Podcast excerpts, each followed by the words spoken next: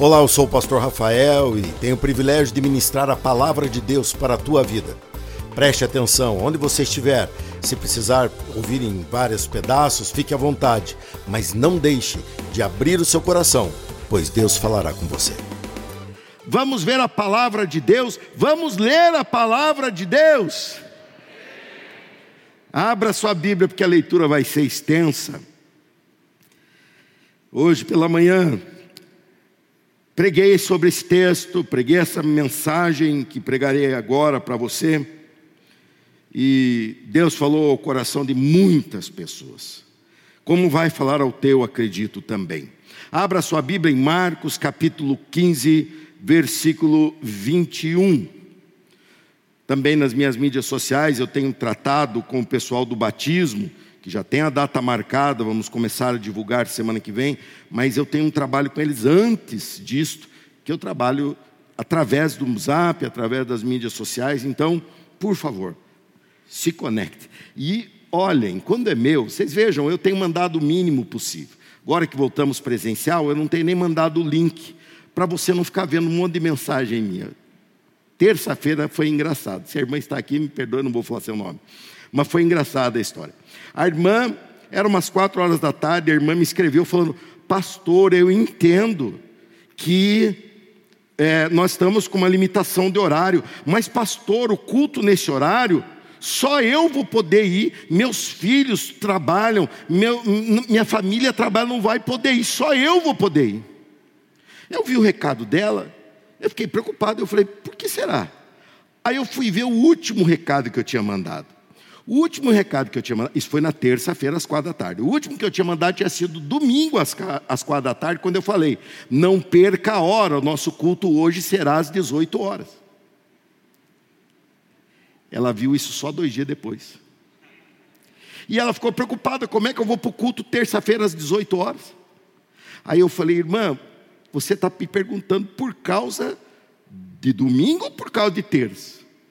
Aí ela percebeu, ai pastor, me desculpe. Eu falei, ela não via meu recado, faz dois dias já. Ainda bem que Jesus não vai avisar pelo WhatsApp quando ele voltar. Né? Ele vai nos chamar aí no espiritual e a trombeta será ouvida por todos nós. Vamos ler, eu vou ler duas vezes esse versículo, pois ele é a base de toda a mensagem de hoje. Um homem chamado Simão de Sirene, por isso o título dessa mensagem será Simão Sirineu. Passava ali, naquele momento, vindo do campo. Os soldados obrigaram a carregar a cruz. Simão era pai de Alexandre e Rufo. Outra vez, um homem chamado Simão de Sirene, Simão Sirineu, passava ali, aonde é esse ali? É, o, é, o, é uma rua entre o que era chamado Fortaleza Antônia, que ficava o governante, as autoridades ligadas a Roma, dentro dos muros de Jerusalém, no canto dos muros da esplanada do templo, dava é, acesso aos dois lados. Num lugar que é, numa, num caminho que é hoje chamado Via Sacra, pois nesse caminho Jesus carregou a cruz, indo em direção ao Calvário. Nesse caminho, um dos momentos desse caminho, ali, ele passava ali, é este ali que está falando no texto, passava ali, naquele momento, vindo do campo, os soldados obrigaram a carregar a cruz, e em Marcos, somente em Marcos, não em Lucas e nem Mateus, onde citam esse esse episódio e Simão, porém não citam esse, essa explicação. Simão era pai de Alexandre e Rufo. Título dessa mensagem: Simão Sirineu. Simão Sirineu. Há quase 40 anos, desde meus 10, 12 anos, eu prego a palavra de Deus, publicamente. E nunca preguei esse texto. Nunca porque ele não é fácil. Mas, quando Deus veio trabalhando em meu coração, desde que nós compramos essas cadeiras, eu sabia que, e o dia de lançar o plano de pagamento delas ia chegar, como chegou hoje, como avisei vocês que hoje faria. Deus vem trabalhando em mim esse tema. E quando ele trabalhou, me deu o tema, eu lembrava desse texto de cabeça, como muitos de vocês também lembram. E eu falei, meu Deus, falar o que nisso? E então Deus veio trabalhando, trabalhando, e eu vou começar a falar aquilo que Deus me deu e que vai edificar a tua fé. Lembre-se, é possível estar aqui e não comer, basta não se alimentar daquilo que está sendo dado. Por isso, se você já fez, já rompeu barreiras para estar aqui, não se perca por nada, não se distraia, dedique-se ao máximo. Tá? Se você tiver criança pequena, que ainda não pode estar lá, se ela está aí acompanhando, tudo bem. Se ela, quando ela perder a paciência, temos um ambiente ali para ela, que ela não vai incomodar a ninguém. Pastor, mas eu vou perder. Mas, irmão, faz parte do processo. Vai passar isso aí. Mas daí você fica lá um pouquinho e assim os irmãos aqui aproveitam ao máximo. O grande desafio da nossa vida, da nossa história, é sermos relevantes, mas a maior relevância que nos interessa é sermos relevantes para Deus. Imagine só, nós temos a oportunidade de sermos parceiros de Deus, nós temos a oportunidade de sermos amigos de Deus, nós temos a oportunidade de trabalhar ao lado do Senhor. Jesus, quando nas suas, nos seus últimos momentos do ministério terreno, ele transfere aos discípulos. E hoje, os discípulos, sou eu e você. Por mais que você seja um discípulo, às vezes, que você imagina, imagina-se sendo um discípulo falho, Deus conta com você, Deus conta com esse jovem, com esse adolescente, com esse senhor, com essa senhora, com essa pessoa de idade que pensa: meu Deus, eu não tenho mais nada para realizar. Domingo passado falei sobre isso e chamei a atenção de você, não importa a tua idade, você precisa sonhar o sonho de Deus, você precisa se preocupar em ter uma relevância para Deus. Um momento em que Jesus estava no momento mais alto e mais importante seu ministério, surge uma oportunidade para Simão Sirineu. Surge uma oportunidade de ser uma pessoa que vivesse um momento de equilíbrio difícil de se viver. O equilíbrio entre a carne e o espírito entre o fazer as suas atividades da carne, da carne que eu digo aqui naturais, não da carne no sentido negativo, mas da carne, porque ainda estamos na carne, o sentido natural da nossa vida, e também prestarmos atenção e nos dedicarmos à nossa vida espiritual, ao plano que temos nesse momento da nossa vida, que não está alheio a Deus, que é o sonho de Deus, como preguei o último domingo para vocês, e também sobre o projeto de Deus para esse tempo. Eu sei que todos nós estamos enfrentando um tempo já muito extenso de impedimentos, com exceção de mim que estou aqui falando, e longe de vocês, todos os demais aqui na recepção, nos estacionamentos, todos estão de máscara. E isso não é um impedimento. Nós somos uma igreja que canta. Não posso ainda voltar com um ministério que eu sou apaixonado, que é o coral. Como eu gostaria, ouvindo aqui os hinos sendo cantados, eu lembrei-me do coral e falei, como eu gostaria de num culto como hoje, de Santa Ceia, ter o nosso coral cantando, mas há um ano e quase dois meses já que não podemos ter um ensaio. E eu sei que o que me aguarda vai ser uma luta tremenda, mas eu vou ter o coral mais bonito do Brasil aqui nessa igreja. E não falo isso como vaidade, falo isso como objetivo. É o meu objetivo e você vai ser o corista. Ué, Coral com um só não vale, ué, tem que ser com vocês. Quem aqui canta mais ou menos, levanta a mão, deixa eu ver. Ô oh, Pai, trabalha na afinação do teu povo. Um país de pagodeiro, dá voz para esse povo. Cadê o pessoal que canta mais ou menos? Faz assim. Tá, já dá para começar. Nem que seja um, um conjuntinho aí, anjos da garoa.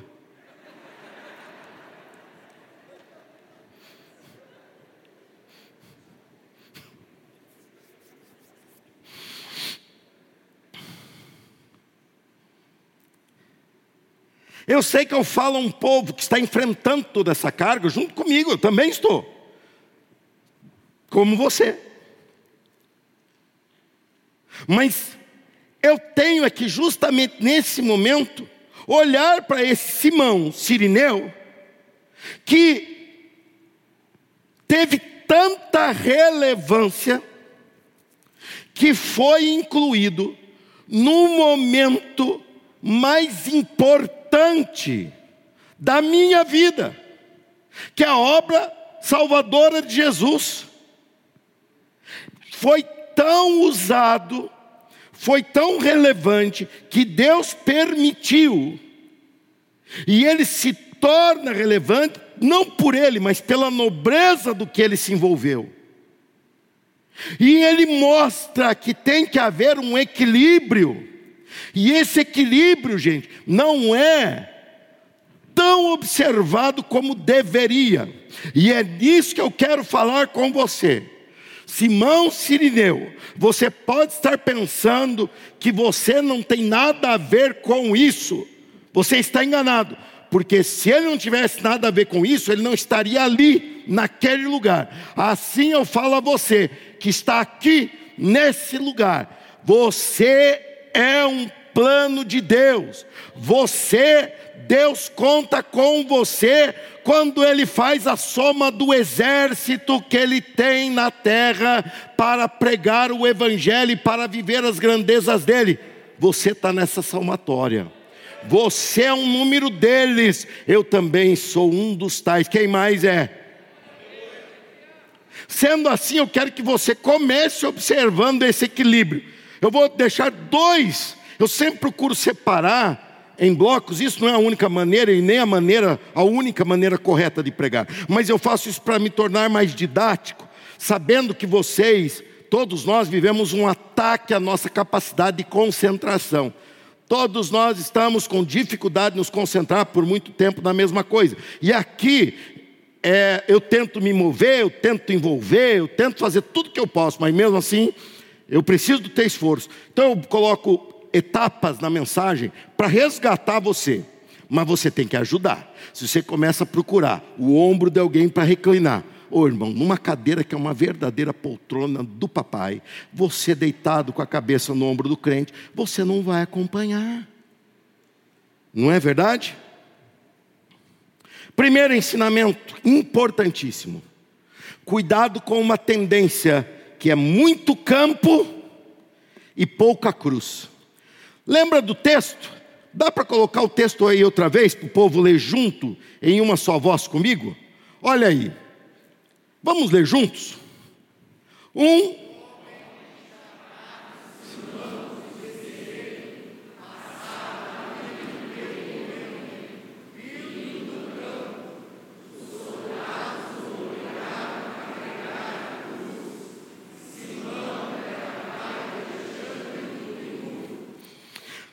dois elementos fazem parte da vida do convertido: campo e cruz. Campo é onde ele passou a maioria do seu tempo se dedicando naquele dia. Mas a vida dele seria apenas uma vida de subsistência se ele não vivesse esse momento de cruz. Se ele vivesse só campo, ele viveria uma vida comum, inexpressiva, uma vida de trabalho.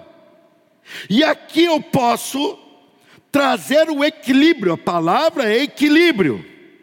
De uma maneira errada, você entende que o seu momento de fé é agora, não é esse é o seu momento de celebração de fé, um momento de prática de fé, e tanto é que eu tenho procurado adotar implantar, implementar um nome de celebração para estes cultos de domingo. Celebrações dominicais, só isso. É assim que eu escrevo no mês, já uso assim há alguns anos.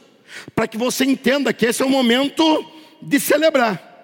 Um momento de praticar, um momento de exigir da fé, não é aqui. Mas por muito tempo, o diabo astutamente dividiu campo, vida secular, de cruz, vida com o sagrado. Jesus não teve essa divisão. Os discípulos não tiveram essa divisão, e a igreja não chegaria até esse tempo se tivesse essa divisão, porque isso gera superficialidade, isso gera uma máscara que engana, que você veste para vir ao culto e que você despreza durante a semana. Não, Deus está fazendo uma obra de dentro para fora. A primeira coisa que Deus mexe não é tua fisionomia, é o teu coração.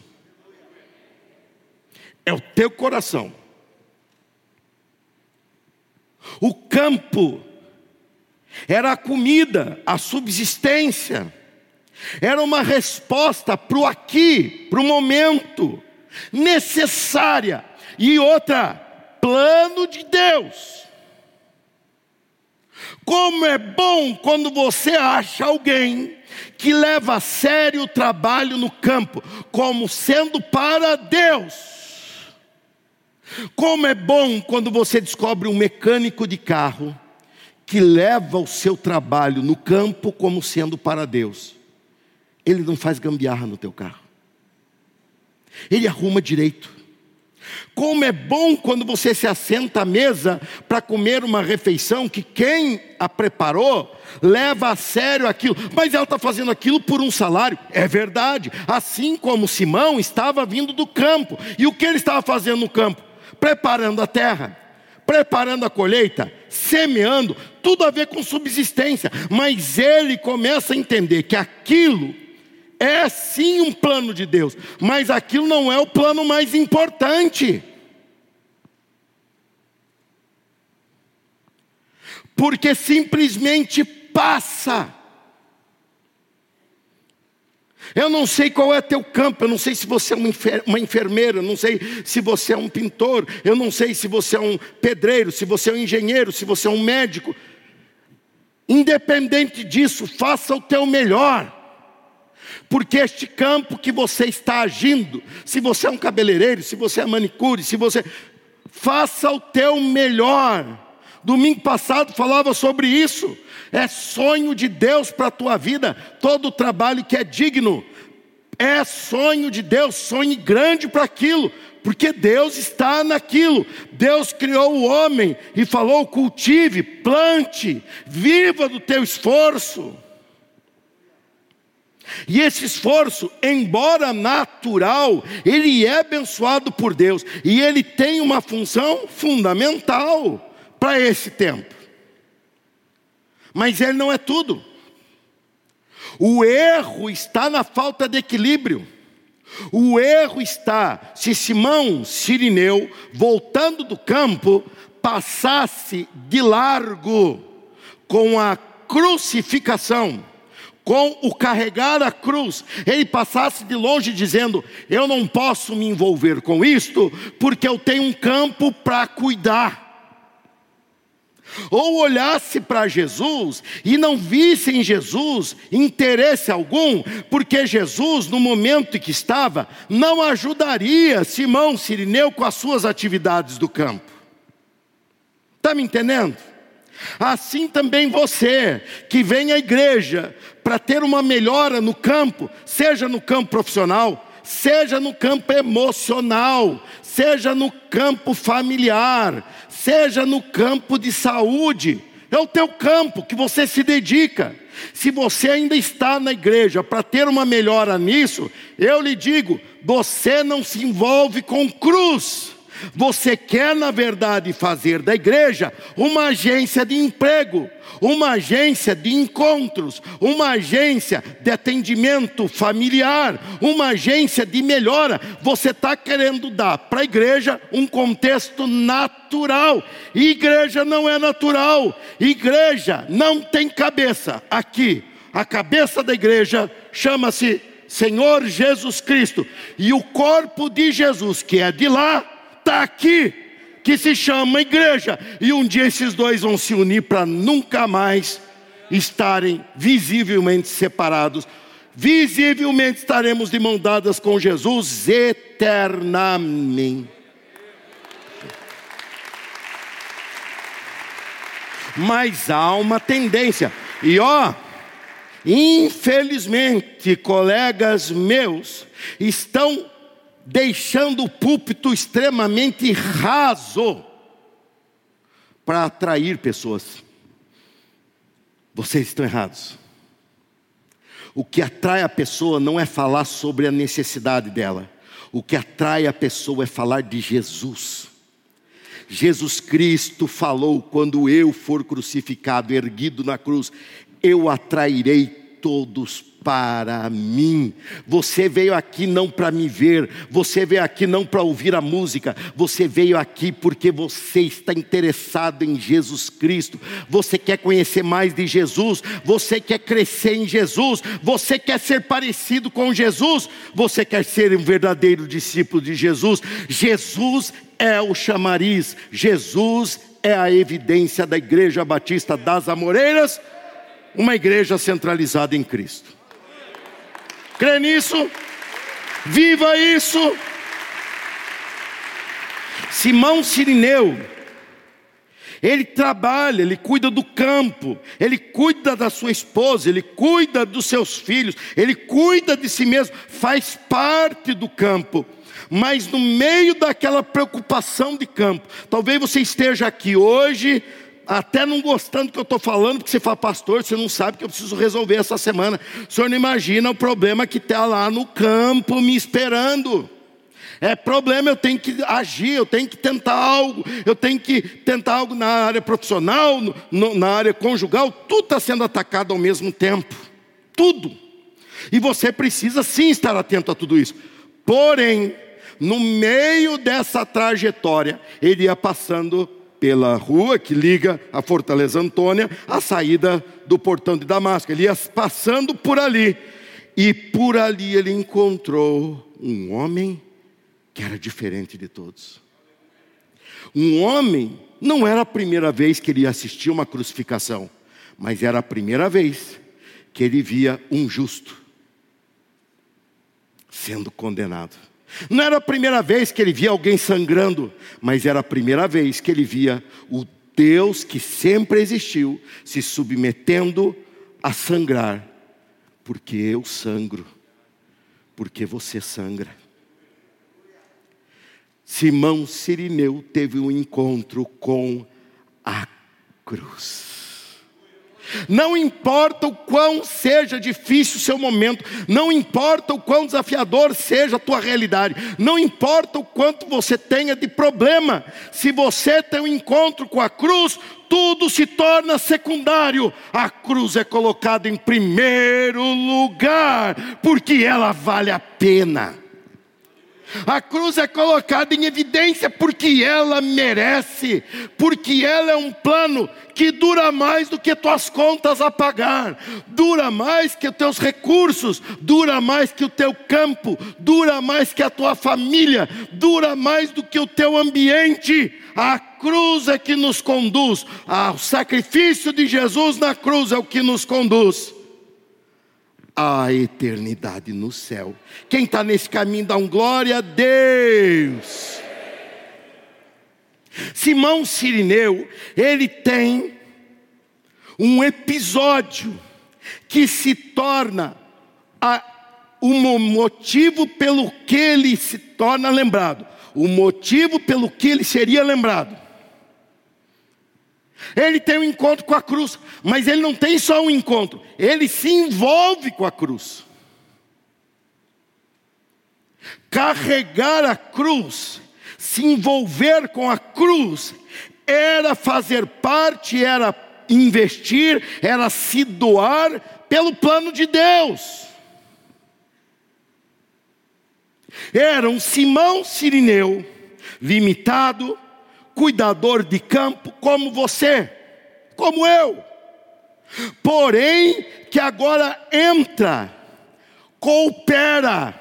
Simão Sirineu não se tornaria o Salvador, Jesus é o Salvador, mas ele coopera com o trabalho de Jesus.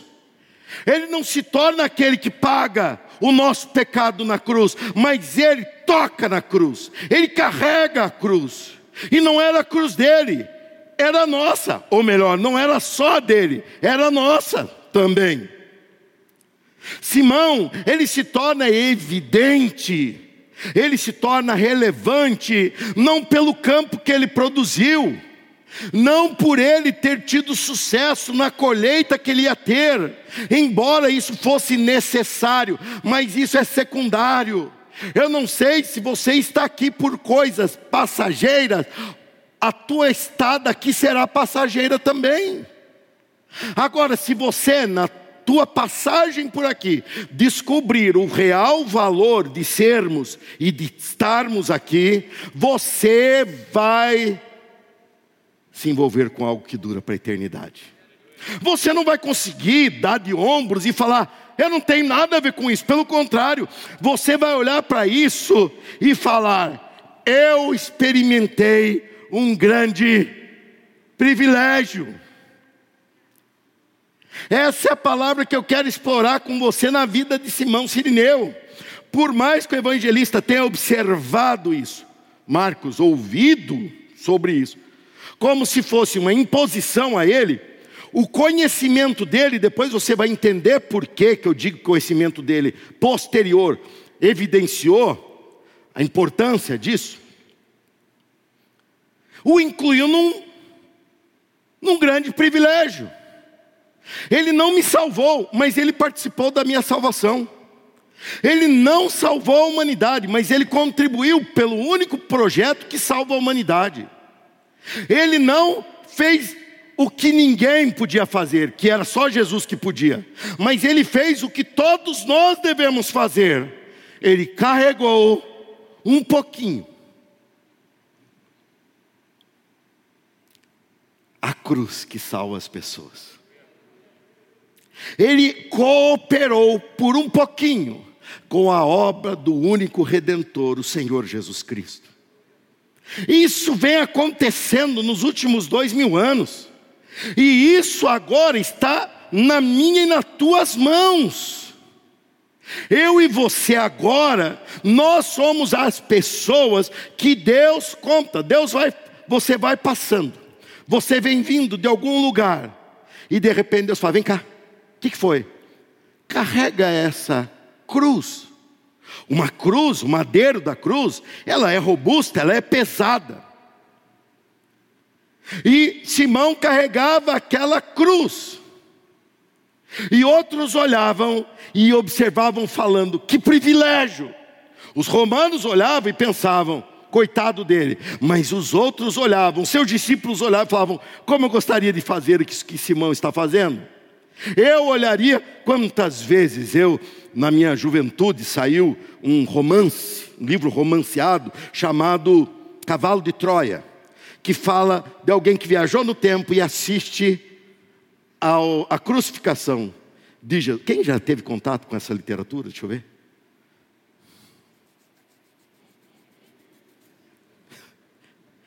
Estou ficando passado, ou sou o único que leio. Quem mais teve contato? Cavalo de Troia, é uma série, quatro livros, se eu não me engano. É isso? Quatro? Volumes grandes. Quatro, né? E eu me via no lugar daquele moço, sabendo que aquilo é ficção, mas eu me via e pensava: que privilégio! Como eu gostaria de estar vendo, mesmo que de longe, o sofrimento de Jesus para amá-lo ainda mais, para mesmo que de longe o meu olhar cruzasse com o olhar dele e o consolasse, dizendo: Jesus, vale a pena. O Senhor é o único que pode me salvar, o Senhor é o único que pode salvar a humanidade. Jesus, suporte essa dor, suporte essa humilhação por amor de mim. Como eu via aquilo e lia e pensava, Que privilégio! E quando eu comecei a estudar essa mensagem sobre Simão Sirineu, confesso que eu fiquei querendo estar no lugar dele. Quem mais gostaria de ter carregado a cruz de Cristo, nem que fosse por 10 metros? Quem mais? Quem mais? Pois Deus olha para você hoje e fala: naquele tempo você não podia carregar porque você não existia, mas Deus tem um plano para o Simão Sirineu de hoje. Deus quer que você viva teu campo, mas não viva só o teu campo. Que o momento mais importante, o momento mais precioso da tua vida, seja o momento em que você interage com a cruz de Cristo, que você carrega a mensagem da cruz para alguém, que você leva a mensagem da cruz para alguém, que você testemunha quem é Jesus para alguém, que com as tuas escolhas você mostra que Cristo não é peso, ser cristão cristão não é pesado, ser crente, membro de uma igreja, não é ruim, é um privilégio.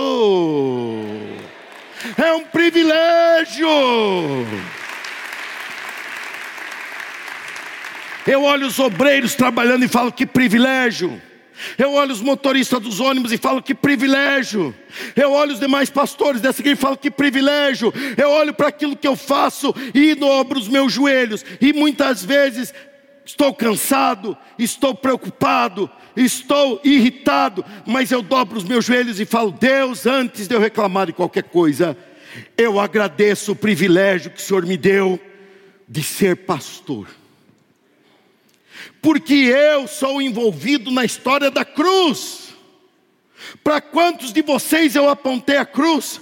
Para quantos, quantos de vocês no céu um dia vão falar?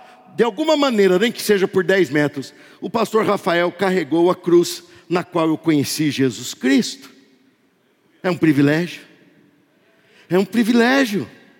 É um privilégio, por isso você tem que viver o equilíbrio entre o campo e a cruz.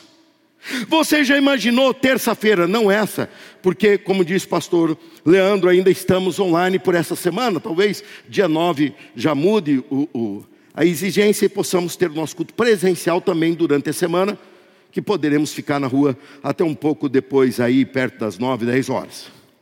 Mas imagine se você na terça-feira, em que pode se estar no culto presencial, imagine se você, quando vai se arrumar, eu não sei se você trabalha em um lugar que você trabalha com uniforme, eu não sei se você trabalha em algum lugar que você suja roupa, eu não sei se você trabalha num escritório, eu não sei se você trabalha num banco, eu não sei se você trabalha numa farmácia, eu só sei que você tem um campo. E lá no campo você se dedica como Simão. Mas aí alguém olha e fala: por que você está se arrumando diferente? Aí você fala: é que hoje eu vou trabalhar das oito às seis, ou das sete às cinco, e depois eu vou direto para um privilégio. Pare de olhar, pare de cair numa cilada que está roubando muita bênção e muito valor na eternidade de você. Priorizar o trabalho. Trabalhe, mas prioridade é Jesus e a igreja dele. Hum. Deus está falando ou não? É privilégio você poder chegar aqui direto do trabalho e adorar a Deus. Não pense que eu olho para você e falo, coitadinho. Coitadinha de quem não vem. Você é privilegiado. Simão Sirineu, se chegasse para ele e falasse assim: a cruz é pesada, ele responderia: sim, é pesada. Você está cansado? Ele tinha trabalhado no campo, ele estava vindo do campo. Sim, eu estou cansado. Então vamos tirar essa cruz de cima de você. Ele ia falar: peraí, esse é o meu privilégio. É um privilégio eu fazer parte da igreja de Cristo. É um privilégio eu não viver nesse mundo só olhando para o campo. É privilégio eu trazer meus filhos e colocá-los no ministério infantil. É um privilégio eu saber que tem uma pastora dedicada e que ama cuidando dos meus filhos. É privilégio eu vir aqui ver esse prédio e saber que eu faço parte. Eu carreguei um pouquinho disso nas minhas costas. Um pouquinho isso não salva ninguém, mas é usado para a salvação de muita gente. E eu tenho uma parte nisso. Quem mais? Quem mais? Simão Sirineu olhava para aquela cruz e ele pensava que privilégio eu poder fazer parte disto. Que privilégio eu poder ser parte de uma história tão poderosa. Que privilégio eu tocar na cruz que o meu Cristo carregou por amor de mim. Que privilégio eu me esforçar, gastar minha voz, que privilégio eu ter a tua atenção para falar de Jesus, que privilégio é o teu de domingo à noite não estar tá falando de Covid, não estar tá vendo um número que só aumenta, mas lógico que só aumenta para diminuir o número de mortes, tem que ressuscitar a turma. Mas eles apresentam como se em um ano, em dois meses, oh, você está à noite aqui, ouvindo que Jesus é vida. Você está ouvindo que você tem vida eterna. Você está ouvindo que o vírus não pode tirar a tua salvação. Você está ouvindo que ninguém pode tocar na tua comunhão com Cristo, nem a morte, nem a, a falta, a ausência de recursos, nem a doença, nem o vírus, nada pode te separar de Jesus. Você está ouvindo e falando como eu sou privilegiado. Como eu sou privilegiada. Como é importante isso que estou vivendo. Muito campo e pouca cruz gera falta de salvação, mas quando há um equilíbrio, você se dedica no campo, porque é isso que você deve fazer, e por ser salvo, tem que se dedicar mais ainda. Faça bem feito, aquilo que você se propõe a fazer, diz a Bíblia, faça com zelo, com excelência. Não importa qual é a atuação profissional. Se você casou, casou porque quis.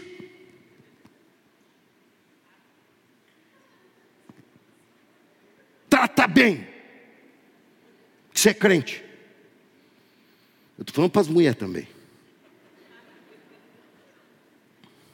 Teve filho? Gasta tempo educando ele, que senão o mundo vai ensinar para ele. É teu campo, mas não deixa isso tirar a tua prioridade. Não deixe isso tirar a tua prioridade. Sabe por quê? Meu último ensinamento. O legado da cruz é maior que do campo.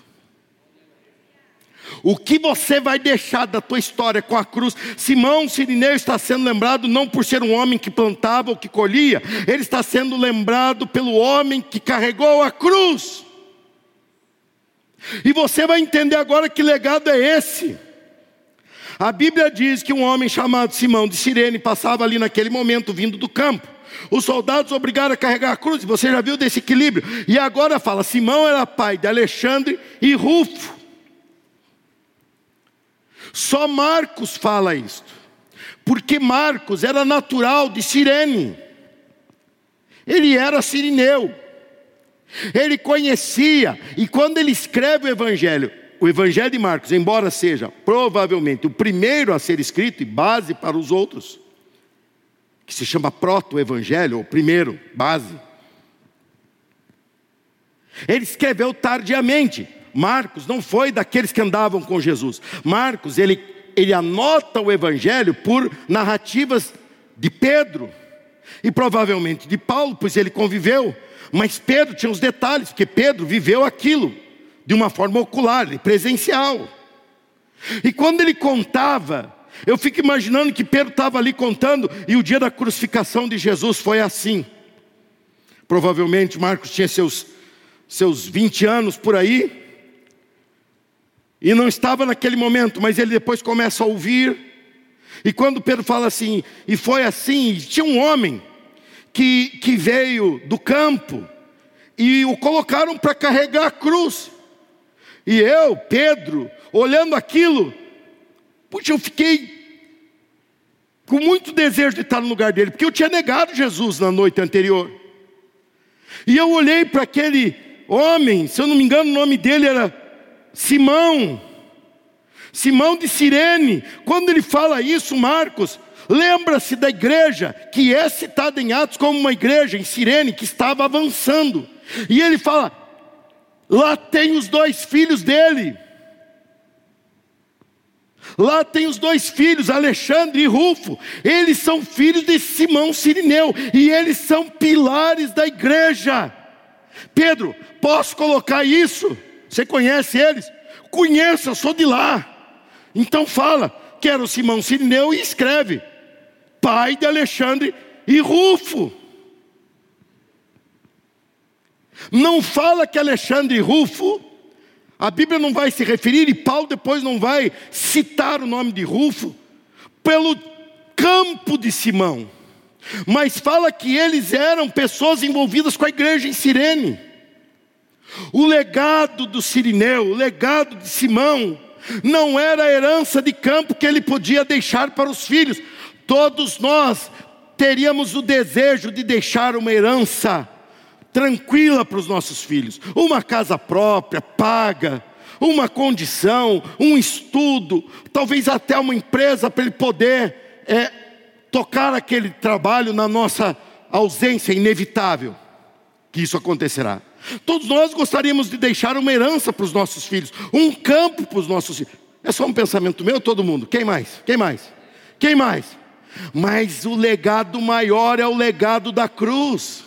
O legado da cruz é maior que do campo, a herança da cruz é maior que a do campo. O legado da cruz foi fazer com que seus filhos, ele carregou a cruz e ele disse depois: aquele homem pelo qual carreguei a cruz, aquele homem ressuscitou, ele é o Cristo vivo, ele é o único Salvador. E Alexandre e Rufo se tornam pilares de testemunho, por quê? Porque viram a fé e o esforço do céu pai.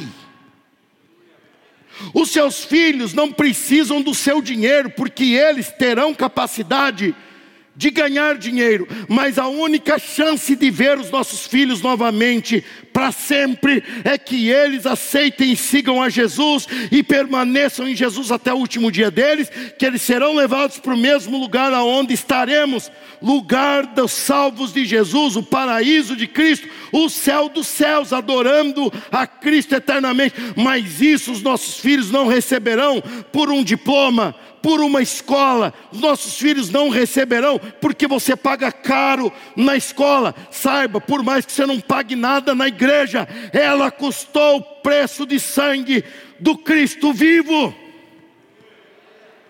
Por mais que tenha havido gratuitamente para você, ela vale muito. E seus filhos estão de olho em você.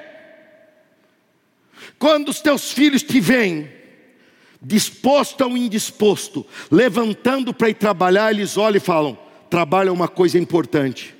Quando eles veem você chegar do serviço e falar: estou muito cansado, eu não vou ao culto, eles olham e pensam: igreja não é tão importante.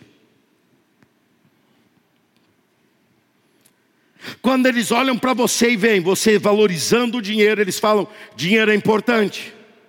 Quando eles veem você pegando dinheiro e dando à igreja, eles falam: igreja é mais importante que dinheiro. Eles estão recebendo o teu legado. Eles estão sendo educados pela tua fé. Não adianta o que você fala, é o que você faz. Simão Sirineu não deixou um campo para os filhos, ele deixou um testemunho para os filhos. E os filhos se tornam dignos de ser citados depois, lembrados por Marcos. Pelo que você está sendo reconhecido pelos seus filhos, ou sobrinhos, ou pessoas que te admiram. Pessoas que olham você trabalhando e tendo sucesso, talvez, eles te reconhecem pelo teu sucesso financeiro ou pelo teu sucesso profissional, ou eles te reconhecem por aquele que abre mão de campo para carregar a cruz. Eu sabia que ia ficar sério agora. Eu sabia. Porque Deus está mexendo em coisas valiosas para nós. E está mexendo para melhor. Deus está vendo você e eu aqui, e Ele sabe como nós podemos contribuir, alavancar e ser benção em todo esse processo. Nós sermos envolvidos em todo esse privilégio. Os filhos na igreja seria a maior, a mais rica colheita de Simão uma colheita que dura para a eternidade, um campo celestial, fruto da cruz e não do campo, fruto de Cristo e não do recurso, não da comida que passa, mas do pão que alimenta para sempre. O legado da cruz é maior que do campo. Quem só atua no campo colhe resultados passageiros, frutos passageiros, mas quem carrega a cruz colhe resultados e frutos que duram para a eternidade. Quem se esforça na obra de Deus, quem prioriza as coisas de Deus, é abençoado aqui sim, mas isso é pequeno comparado àquilo que nos espera. Isso é pequeno comparado ao que você está espalhando. Vejam só. Estamos, estamos com uma dificuldade tremenda de voltar a alguns trabalhos da igreja, porque o mundo tomou conta, nos ocupou. Você vai ver, terça-feira, quando pudermos nos reunir, você vai ver a dificuldade, quando, quando começa a vir pingando o povo. E alguns que poderiam vir, ou explica para Deus que você não pode. Não vem porque se acomodaram. Pessoas que eu via aqui. Pessoas, algumas delas que eu acompanho desde que eu vim para cá, há 26 anos, 27 anos atrás.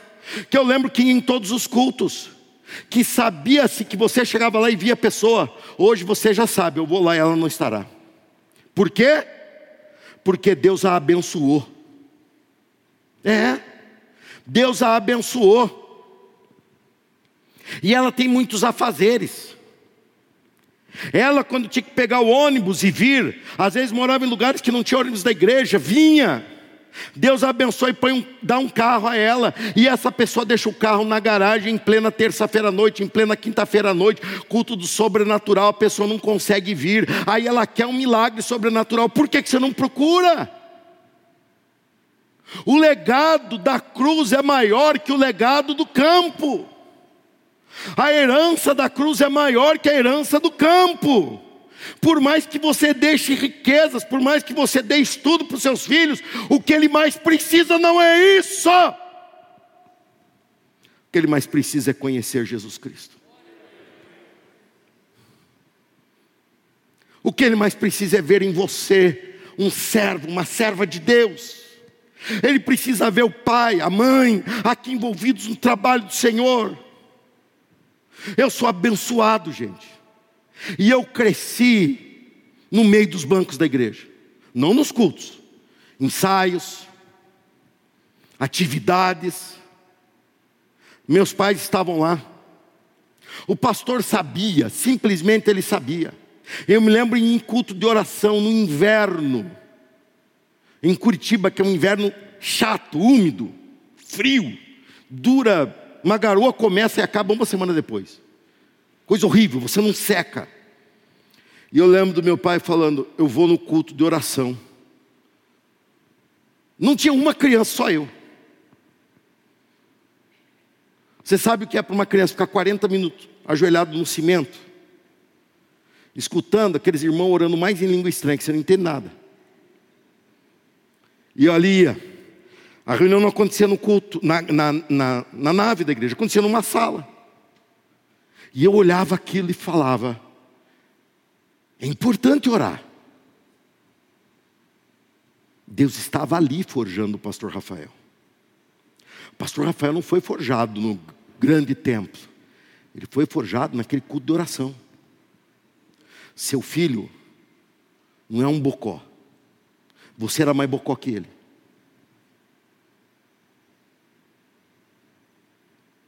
Seu filho é uma benção.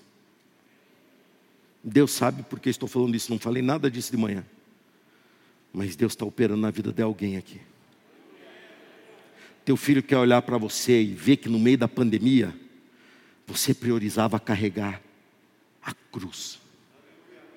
Teu filho vê que você de tudo que aconteceu no meio disso, nada te abalou tanto quanto o fato de não poder ir à igreja. Ao ponto de quando pôde vir à igreja, você falou: estou indo. Estou indo. E alguém fala, mas não é perigoso? Eu faço perigoso dia, todo dia. Eu vou em açougue, eu vou em mercado. Agora, para ir na igreja, não. Para mim é prioridade. Pode governo, pode Supremo Tribunal falar que não é. Minha fé, quem sabe sou eu. Para mim é prioridade. Número um, número acima de tudo. Para mim é importante estar com a minha igreja adorando ao meu Deus. Mas o Supremo, Supremo é desviado. Eu sou crente em Jesus Cristo. Eu sou crente em Jesus Cristo. Simão Sirineu, um homem chamado Simão de Sirene, passava ali, como você está hoje aqui, naquele momento, vindo do campo, como você veio de várias realidades de campo: campo da família, campo do trabalho, campo de, de descanso, campo de cansaço e assim por diante. Os soldados colocaram uma cruz sobre ele. Simão era pai de Alexandre e Rufo. Todos nós temos um campo para atuar. E isto é de Deus, cuide bem disto. Mas voltando do campo, nossa maior alegria é encontrar a cruz. Nossa maior alegria não é o que eu edifico lá fora, é o que eu edifico para a eternidade. A nossa maior alegria não é ver e celebrar avanços, aquilo é alegria, mas a maior é conhecer um Deus maior, é conhecê-lo mais profundamente, é ter receber dele um dom para o qual seremos usados para alcançar mais pessoas. Quando você pensa assim, brota o privilégio. Que privilégio! Estar na casa do Senhor. Que privilégio! Fazer parte, interagir, falar, põe no meu ombro, põe no meu ombro, porque é meu privilégio, eu carrego também. É privilégio. Seus amigos falam, não vai não, fica aí. Você fala para mim, é privilégio. Os outros falam, não vai não, você está cansado. Para mim é privilégio. E lá na igreja tem cadeira melhor de sentar que na, aqui em casa. Eu vou para a igreja. Oh, não vai não, fica online. Jesus não me salvou lá do céu, ele pisou na terra, ele veio presencial me salvar. Eu não vou adorá-lo de longe, eu vou para a casa dele adorá-lo. E aí já dá outra mensagem: salvação online. É um privilégio. Igreja Batista das Amoreiras. Ah, quanto eu já lutei por essa igreja. E muitos aqui eu acredito que lutaram muito. E muitos que ainda que chegaram recentemente ainda não lutaram, mas lutarão. Oh, mas não cansa. Ah, cansa. Não é pesado? Muito. Ué, então por que você não para? É meu privilégio. E isso faz de mim uma vida relevante. Isso faz de você uma vida relevante. Simão carregou aquela cruz e ele não me conhece. Um dia me conhecerá no céu, mas ainda não me conhece. E ele carregou aquela cruz que contribuiu para nossa, para minha e a tua salvação em Cristo. Agora olhe só, obrigatoriamente todos vocês estão assentados e à frente de você, a não ser a primeira fileira, à tua frente tem uma carreira de, uma, de cadeiras vazia. Tem uma cadeira vazia aí na frente. Tem ou não tem? Ou do teu lado, tem uma cadeira vazia ou não tem? Tem ou não tem? Tem. Quem vai se assentar aí? Você sabe? Mas cabe muitos, hein? Pelo menos o dobro. Porque as cadeiras estão aí. Muitos vão se assentar aí. Talvez eles nem saibam que você promoveu essa cadeira para ele sentar. Assim como vocês que vieram, chegaram aqui e falaram: que prédio legal, que ambiente top, como se ele sempre existisse. E muitos de vocês nunca saberão, todos que lutaram e trabalharam para que isso existisse.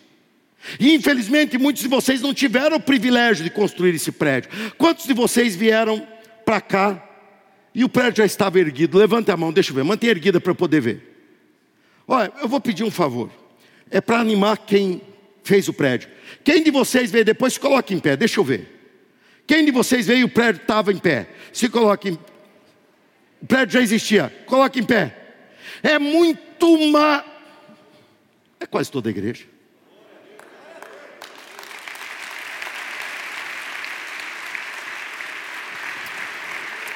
Eu e mais alguns lutamos para que você estivesse aqui. Fiquem bem, está cansado, crente? Mas que canseira é essa? Eu vou te dar cruz para você carregar agora. Ué. Mas Deus está te dando um privilégio. Pastor, eu gostaria tanto de ter o privilégio de construir esse lugar para o coral. É, você não teve, mas você vai ter o privilégio de cantar nele. Pastor, eu queria tanto privilégio de ter comprado o primeiro ônibus. Você não vai ter esse privilégio porque já compramos, mas você vai ter o privilégio de comprar o décimo sexto. Pastor, eu queria tanto privilégio de ter hum, hum, colocado essas pedras e ter pintado. Gente, a obra de Deus continua. E o privilégio está acessível a vocês. Coloque todos em pé, por favor. Até os, os velhos. Os velhos. Assim como Simão pegou aquelas cadeiras, ó, aquela cruz, sem saber quem seria alcançado, assim eu e você. Construímos esse prédio, mas agora estamos comprando, já compramos, mas agora vamos pagar essas cadeiras. Pastor, essa cadeira é minha? Lógico que não é da igreja, é. Pastor, eu não posso escrever meu nome? Irmão, faça isso. Escreva seu nome na cadeira e seu nome será riscado. Não posso dizer do que, porque não tenho essa autoridade, mas eu risco o teu nome de algum lugar. Eu não quero isso. Eu não quero reconhecimento aqui. Eu quero privilégio. Pessoas vão durante esse ano, e ano que vem muito mais, porque Deus está trabalhando no meu coração um tema que vai abalar essa cidade. Já está me abalando. Pessoas virão e sentarão nessas cadeiras, você vai estar atrás falando assim. Não fala nada. Eu que paguei. Aí você vai estar orando atrás da pessoa falando, Deus, toca o coração dela que ela se converta. Aí de repente, no final, ela levanta a mão falando, eu quero, eu quero aceitar Jesus. Você vai falar, ela está sendo salva por Jesus, mas a cadeira que ela sentou, fui eu que paguei. O pecado dela eu não pago, mas a cadeira eu tive o privilégio de pagar. Eu tive o privilégio de fazer parte. Eu tive o privilégio de carregar a cruz. Igreja Batista das Amoreiras é privilégio, e eu estou diante de Simão Sirineu, lá, lá, lá, lá, aqui embaixo, tem Simão Sirineu também. Pessoas dizendo: o privilégio é meu, o privilégio, eu não salvo ninguém, mas eu contribuo para a salvação das pessoas. Pessoas virão como recebemos aqui pastores, grupo de pastores da cidade, do estado recentemente, já com as cadeiras, eles olharam e falaram: Eu não imaginava que ficaria tão bonitas as cadeiras aqui. E eu confesso que nem eu imaginava. Mas Deus já sabia. E eu vou poder falar assim: tudo estava no plano de Deus, mas a cadeira fui eu que paguei. Vamos orar por isso? Levante suas mãos, dizendo: Eis-me aqui, Senhor. Senhor, põe a cruz no meu ombro. Deus, eu não consigo salvar ninguém, nem a mim mesmo, mas eu fui salvo para operar como agente de levar o teu evangelho. Pai querido, te louvamos, ó Senhor, por tudo que o Senhor nos ensinou até aqui. Senhor, te louvamos pelos privilégios que o Senhor concedeu a nós de sermos igreja, de edificarmos a tua obra, de estarmos levando o teu evangelho. Deus, que privilégio! E agora, Deus, o Senhor nos dá o privilégio de participar de mais algo. Deus, a maioria de quem está aqui é abençoado pelo privilégio que foi dado a pessoas que algumas já estão até na glória com seu galardão por ter construído esse prédio. Mas, meu Deus, todos aqui estão recebendo hoje um privilégio. Deus trabalha o coração de todos para que a tua igreja não seja envergonhada aos olhos daqueles que confiaram em nós, que possamos honrar todo o pagamento dessas duas mil cadeiras e glorificar o teu nome. Assim seja em nome de Jesus. Você acabou de ouvir a palavra de Deus. Abra o seu coração para ela, deixe com que ela produza frutos e Deus vai te surpreender no seu dia a dia. Deus te abençoe.